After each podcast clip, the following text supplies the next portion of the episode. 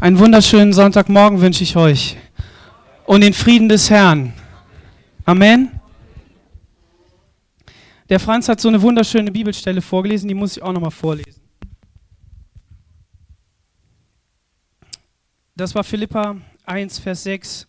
Weil ich davon, weil ich davon überzeugt bin, dass der, welcher in euch ein gutes Werk angefangen hat, es auch vollenden wird bis auf den Tag Jesu Christi.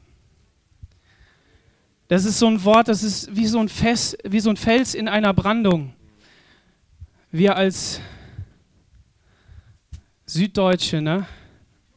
nördliche Südländer, wir haben doch gar keine Ahnung von der Brandung. Wir kennen den Gardasee. Ne? Ja. Starnberger See, super. Er hat eine super Brandung. Aber ihr kennt doch alle dieses Bild von diesem Turm, der in, in der Welle steht, ja? Also in der Brandung, wo diese ganze Welle über diesen Turm rüberkommt. Ich habe eine richtig krasse Geschichte ähm, gelesen von zwei Typen, die meinten, sie müssen auch mal was machen, weil ihr Leben so langweilig ist. Also studiert irgendwie Mathe und Physik und so Zeugs. Und bevor sie eben da irgendwie jetzt äh, viel Geld verdienen, haben sie sich gedacht, wir müssen mal wirklich was reißen. Und dann sind sie, haben sie gedacht, okay, wir gehen rudern. Wir sind noch nie rudern gewesen, macht nichts, auf der Themse geübt, bisschen Survival-Training, ein paar Kurse belegt und dann Boot gekauft. Ne? So, und dann sind sie einfach über den Indischen Ozean gepaddelt. In 60 Tagen hat noch keiner vorher geschafft.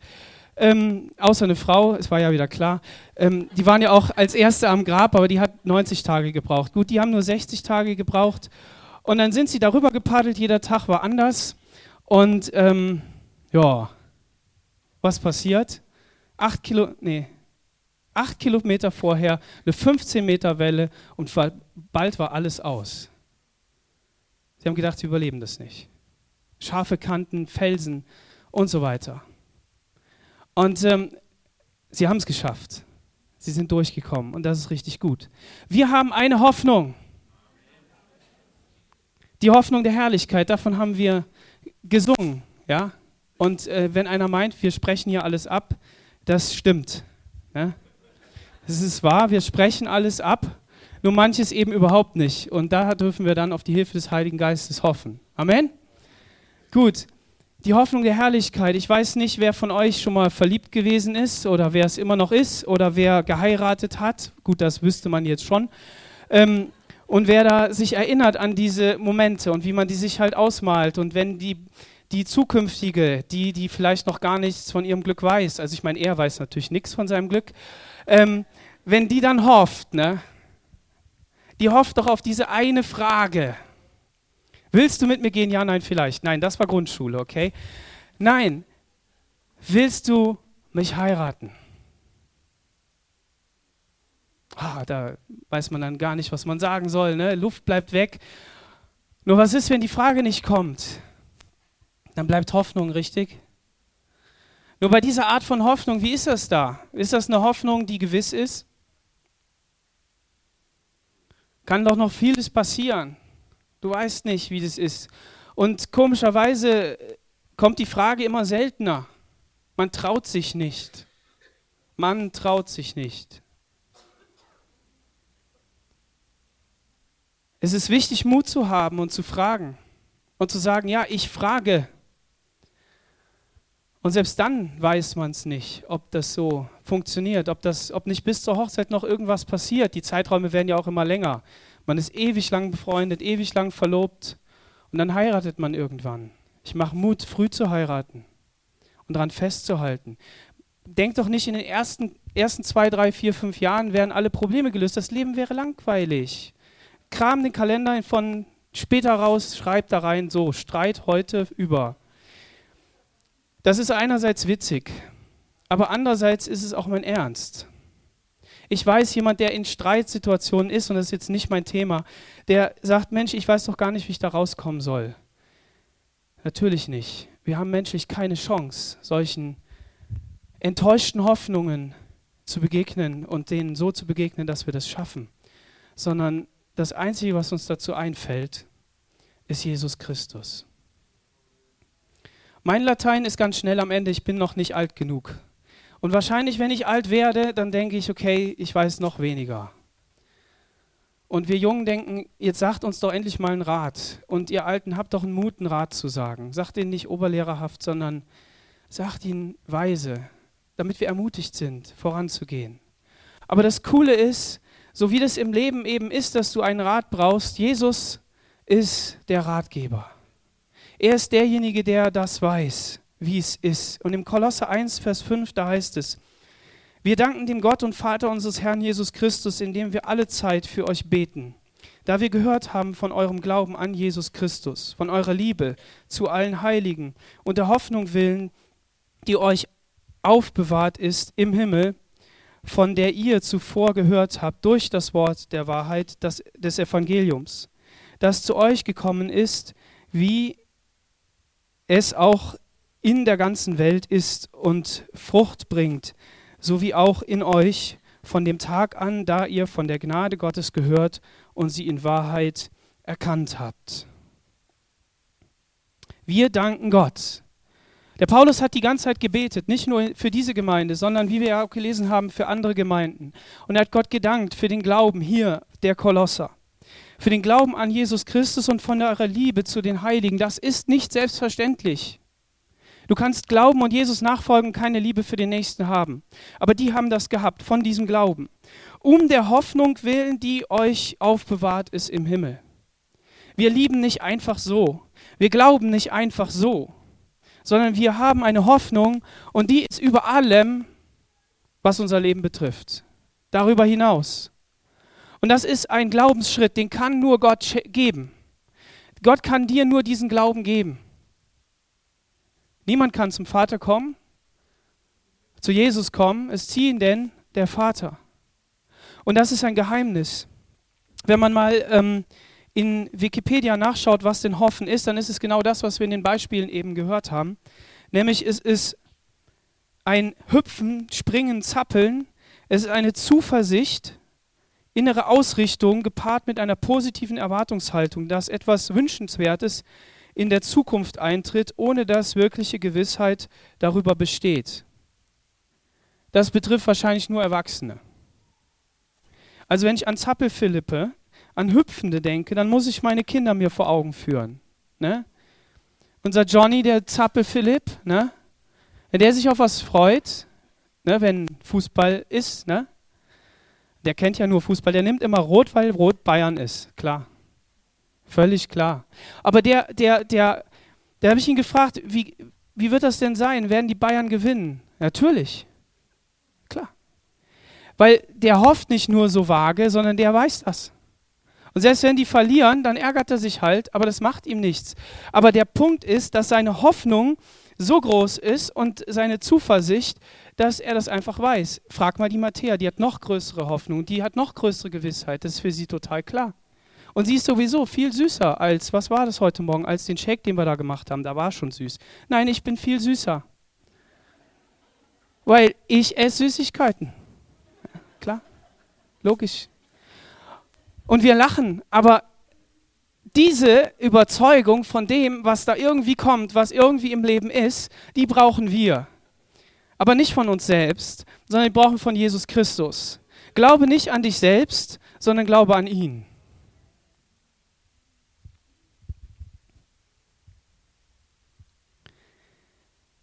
Im Römer 5, Vers 1, da heißt es, da wir nun aus Glauben gerechtfertigt sind, so haben wir Frieden mit Gott. Durch unseren Herrn Jesus Christus, durch den wir im Glauben auch Zugang erlangt haben zu der Gnade, in der wir stehen und wir rühmen uns der Hoffnung auf die Herrlichkeit Gottes. Es ist immer etwas hier auf dieser Erde, das mit dem da oben im Himmel korrespondiert. Die Stiftshütte kam aus dem Himmel herab. Jesus kam aus dem Himmel herab. Das Wort Gottes kam auf die Erde herab. Sie schuf die Erde. Es hat immer etwas Ursprüngliches im Himmel. Und nur von da kann das kommen. So, wenn du deine Hoffnung auf deine eigenen Gedanken setzt, auf das, was du denkst, dann sage ich dir, das ist hoffnungslos. Oder ist es wenigstens so hoffnungsvoll, wie in dieser Erde alles Mögliche hoffnungsvoll ist. Aber es wird doch enttäuscht. Aber die, es geht darum, dass wir eine Hoffnung haben der Herrlichkeit Gottes. Und in der Studienbibel von John MacArthur, ähm, der schreibt, Da im Gegensatz zum umgangssprachlichen Gebrauch beinhaltet der neutestamentliche Gebrauch des Wortes keinerlei Ungewissheit. Keinerlei Ungewissheit. Es spricht von etwas als gesicherten, feststehendem, das nur noch nicht verwirklicht ist. Die endgültige Bestimmung des Gläubigen ist es, an der Herrlichkeit Gottes teilzuhaben. Und diese Hoffnung wird Wirklichkeit werden, weil Christus selbst sich dafür verbirgt. Ohne die deutlichen und feststehenden Verheißungen des Wortes Gottes hätte der Gläubige keine Grundlage für eine Hoffnung. Und das ist wahr, auch wenn der zu manchen Themen, die wir als richtig empfinden, total, totalen Quatsch schreibt. Aber in dem Punkt hat er recht. Es ist ein Überzeugtsein von Dingen, die wir nicht sehen, sagt der Hebräerbrief. Und da habe ich immer gedacht, ja, wie kann das denn sein? Aber es ist oft so, dass Worte, die der eine so versteht und der andere so meint, du ganz anders verstehst. Und sprachlich ist es auch so. Und es ist für mich noch größer, weil Gott ein, ein Wort gebraucht, das im Menschlichen eine Begrenzung hat und er sprengt die Grenze und sagt, das Hoffen auf mich hat Erfolg. Wir hoffen auf die Zukunft, weil in der Vergangenheit hat Christus uns das Heil gegeben. Wir haben Ostern gefeiert im Kalender, aber wir feiern das ja eigentlich jeden Sonntag. Ne? Wir feiern das jeden Montag, jeden Dienstag, jeden Mittwoch, Donnerstag, Freitag, Samstag Sonntag. Ne? Und erst recht, wenn wir Abendmahl gemeinsam feiern, wo wir uns das vor Augen führen. Und er hat dieses Heil erworben. Und er hat in der Gegenwart etwas, tut er mit uns. Und das ist, er heiligt uns durch den Geist. Er heiligt dich und mich.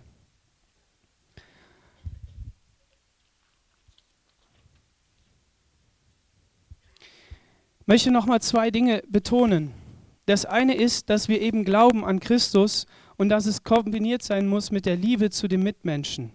Weil das eine führt in die Frömmigkeit und in die abstrakt, den abstrakten Glauben an Gott oder eben in die Strenggläubigkeit.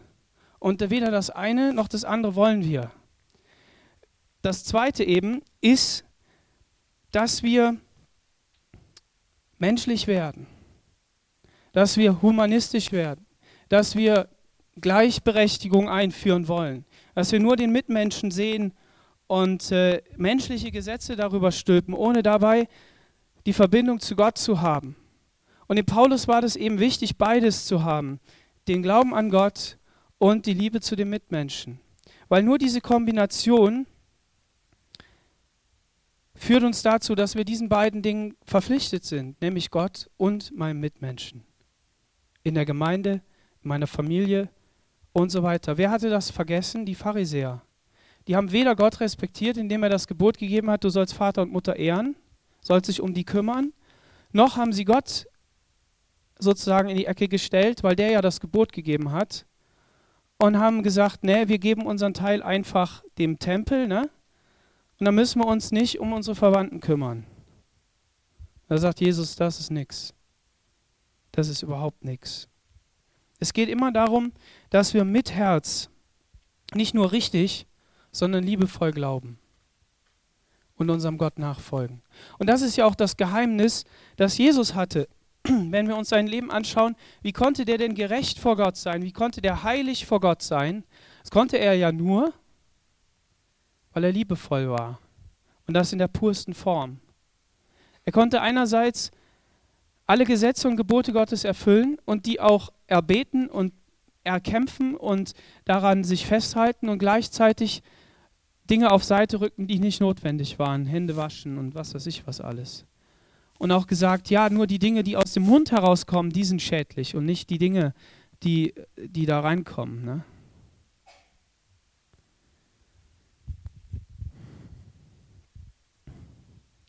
Das Ding ist aber, dass es noch weitergeht dass es viel größer ist als das. Diese Abhängigkeit von der Hoffnung auf den Himmel, auf das, was Christus uns da verheißen hat, führt uns dazu, dass wir Christus in Treue nachfolgen können. Nämlich eben in diesen beiden Punkten, Gott nachzufolgen und auch den Menschen zu dienen, sie zu lieben. Und das führt uns ja dazu, und das ist jetzt ein wichtiger Punkt, dass wir wirklich Leid ertragen können. Dass wir Mühe haben dürfen. Dass wir unbeliebt sein können, dass wir verzichten. Und das schreibt er ja im Kapitel, äh, in demselben Kapitel, da heißt es, ähm,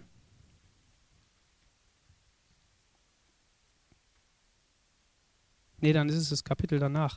Da werden so ganze Katalog aufgeführt, was wir alles sein sollen. Geduldig, demütig, liebevoll und so weiter. Wie willst du das machen, wenn du dich nicht auf das berufst, was, was Gott geschrieben hat? Wenn du nicht sagst, hey, ich will deinem Gebot gehorchen. Ich will wirklich liebevoll mit dem Nächsten umgehen und gleichzeitig dir dienen. Sondern wenn du nur sagst, nein, ich gehe ins Kloster, ich, ich werde nur streng meinen Glauben hier voran und es muss alles so und so sein und es ist wichtig, äh, Gesetzmäßigkeiten einzuhalten, die wirkliche strenge Gesetze sind, die, die nicht die Situation des Nächsten sehen. Da, da hört es dann auf, da, da kannst du das nicht. Warum? Weil unsere Freiheit ist absolut in Christus. Amen. Aber Christus, was hat er denn mit seiner Freiheit gemacht? Die hat einen Nagel gehangen und hat gesagt, ich gehe hin und werde Mensch und beschränke mich um der Menschen willen und hat sie doch gelebt.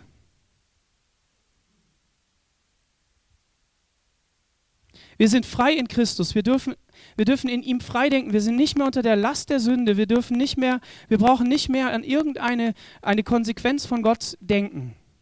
Wir dürfen wirklich frei vor ihm sein, wirklich, wirklich absolut liebevoll, friedfertig. Wir dürfen das alles haben. Aber gleichzeitig wirst du in deine Familie gehen, an deinen Arbeitsplatz, wo auch immer, und wirst in einer Streitsituation nicht dein Recht einklagen. Du hast ja jetzt die Freiheit, ne? Gerechtigkeit einzuklagen, was weiß ich was alles. Aber nein, du hältst den Mund und du sagst, ich leide um Christi willen. Wenn es dann auch noch um den Glauben zum Beispiel geht, dann sagt der Paulus sogar, ich leide damit ich der Gemeinde ein Stück von diesem Leid abnehme. Denn Christus hat ein Kontingent an Leid der Gemeinde zur Verfügung gestellt oder gesagt, das muss sie erfüllen, so ungefähr. Und ich nehme davon ein bisschen was ab. Ja, das ist so, das ist aber nicht, das ist sehr ernst. Das geht sehr tief. Das steht da im Kapitel weiter. Aber wir blenden das aus, so wie wir unsere Alten ausblenden, so wie wir unsere Kranken ausblenden, wie wir die ins Krankenhaus abschieben, in die Psychiatrie, in das Altenheim, was weiß ich was alles, sage ich jetzt mal gesellschaftlich. Ne? Und wir blenden das aus. Und dann kommt noch so ein bisschen, ähm, wir, was wir alles sind in Christus und äh, was wir da alles irgendwie können und dass wir alle ähm, leidensfrei sein müssen und so weiter. Und diese Mixtur, die wird dann da eingerührt und dann denkst du ja, wunderbar, muss ja alles herrlich sein. Aber wir vergessen diese Stellen, wo es ganz eindeutig heißt, dass, dass in allem, was Christus gelitten hat, hat er uns zwar in diese Freiheit geführt und wir brauchen jetzt den Teufel nicht mehr zu besiegen. Und wir müssen jetzt nicht mehr, das müssen wir nicht machen. Aber um Christi willen werden wir leiden. Und erst recht, wenn es um die Verfolgung geht, die um des Glaubens willen ist. Und Jetzt geht es nicht darum, uns selbst zu piesacken. Da dürfen wir auch wieder nicht vom Pferd fallen und sagen, ja, dann, dann müssen wir uns halt selbst kasteien, dann müssen wir halt da rein. Nein, es geht genau um diese Freiheit. Wir sollen Gott lieben, ihm dienen und wir sollen unseren Menschen dienen. Und wenn das bedeutet, dass ich in Stille und Ruhe den Nächsten zu Gott führen muss oder wenn ich wirklich mich demütigen muss, dann muss ich das eben tun. Und dann darf ich sagen, Herr Jesus, ich darf in dir triumphieren, weil du hast mir diese Hoffnung gegeben, wo ich eines Tages in der Herrlichkeit sein werde bei dir wo das alles vergolten wird, wo, wo, ich, wo ich dich sehen darf in all der Schönheit. Aber ich danke für jeden schönen Tag, den ich hier erleben darf. Und da kommt dann wirklich das bei raus, was man bei Edelsteinen kennt. Der Druck dieses Lebens, der veredelt dich und führt dich dazu, dass du an das Ziel kommst, das Gott will. Und was ich auch noch wichtig finde, ist, in Sportberichterstattungen findet man in der letzten Zeit immer wieder die Gier. Die Menschen müssen gierig sein, um das zu erreichen. Und jetzt sagt man ja, Mai, das ist halt Sport, aber ich zucke da trotzdem immer wieder innerlich zusammen, weil ich denke, da werden Dinge, die Gott eindeutig als negativ hingestellt hat und gesagt hat, dass das verkehrt ist, werden als selbstverständlich in unseren Sprachgebrauch reingenommen und verwässert und wir denken, ja, ist ja alles klar. Und wenn du dann deinem Nachbarn sagst, ne, gierig ist aber schlecht, weil das ist nicht Gott gewollt, ja, dann sagt er, ja, du spinnst ja wohl. Ich weiß, Sprache entwickelt sich weiter und man muss da flexibel sein, aber was ich wichtig finde, ist, dass wir ins Wort reinschauen und sagen, Herr Jesus, sprich du zu mir. Und mich hat das angesprochen und ich teile euch das mit und sag, wenn du sowas findest, wo du sagst, hey, das spricht mich an, wo auch so Kataloge sind von Dingen, die nicht gut sind, Lüge und Betrug und wie sie alle heißen, dann nimm dir das zu Herzen und überlege, lass Gott da reinkommen und ihn Finger auf Wunden legen und sagen, veränder du hier. Und wir, unsere Hoffnung ist, dass Gottes Wege die besten sind. Und deshalb auch, wenn wir Leid erleben, wenn wir, wenn wir, wenn wir unten durch müssen, Gottes Wege sind die besten. Das ist die Überzeugung. Und nur deshalb können wir das auch alles überhaupt. Das ist eine demütige Haltung gegenüber Gott.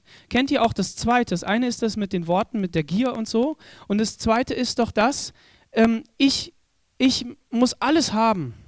Ich brauche alles. Ich will alles haben, was ich kriege. Das ist nicht die Einstellung eines Gläubigen. Und selbst wenn der nicht alles kriegt, das macht nichts. Die wollen uns das einquatschen, dass wir das müssen. Ja, die, das nennen die dann Werbung. Oder das nennen die, ähm, das nennen die ja ähm, nicht fortschrittlich denken oder das nennen die, ach du bist ein Loser, ne? weil du willst ja gar nicht. Aber unser Gott sagt, du brauchst gar nicht alles, weil ich habe alles aufgegeben und habe trotzdem den Sieg davongetragen und du kannst es auch. Du kannst auch den Sieg davontragen, auch wenn du in dieser Welt nichts bist, weil ich schenke dir alles und ich habe dir alles geschenkt. In Christus haben wir alles. Und es heißt auch in dem Vers, er ist uns zur Torheit oder er ist der Welt zur Torheit geworden. Warum? Weil Gottes Torheit in der Welt mehr ist als die beste Weisheit. Und lasst uns da gegenseitig ermutigen, dass wir da reingehen. Im Vers 27 heißt es, ihnen wollte Gott bekannt machen, was der Reichtum der Herrlichkeit dieses Geheimnisses unter den Heiden ist, nämlich Christus in euch die Hoffnung der Herrlichkeit. Amen. Lass uns aufstehen und beten.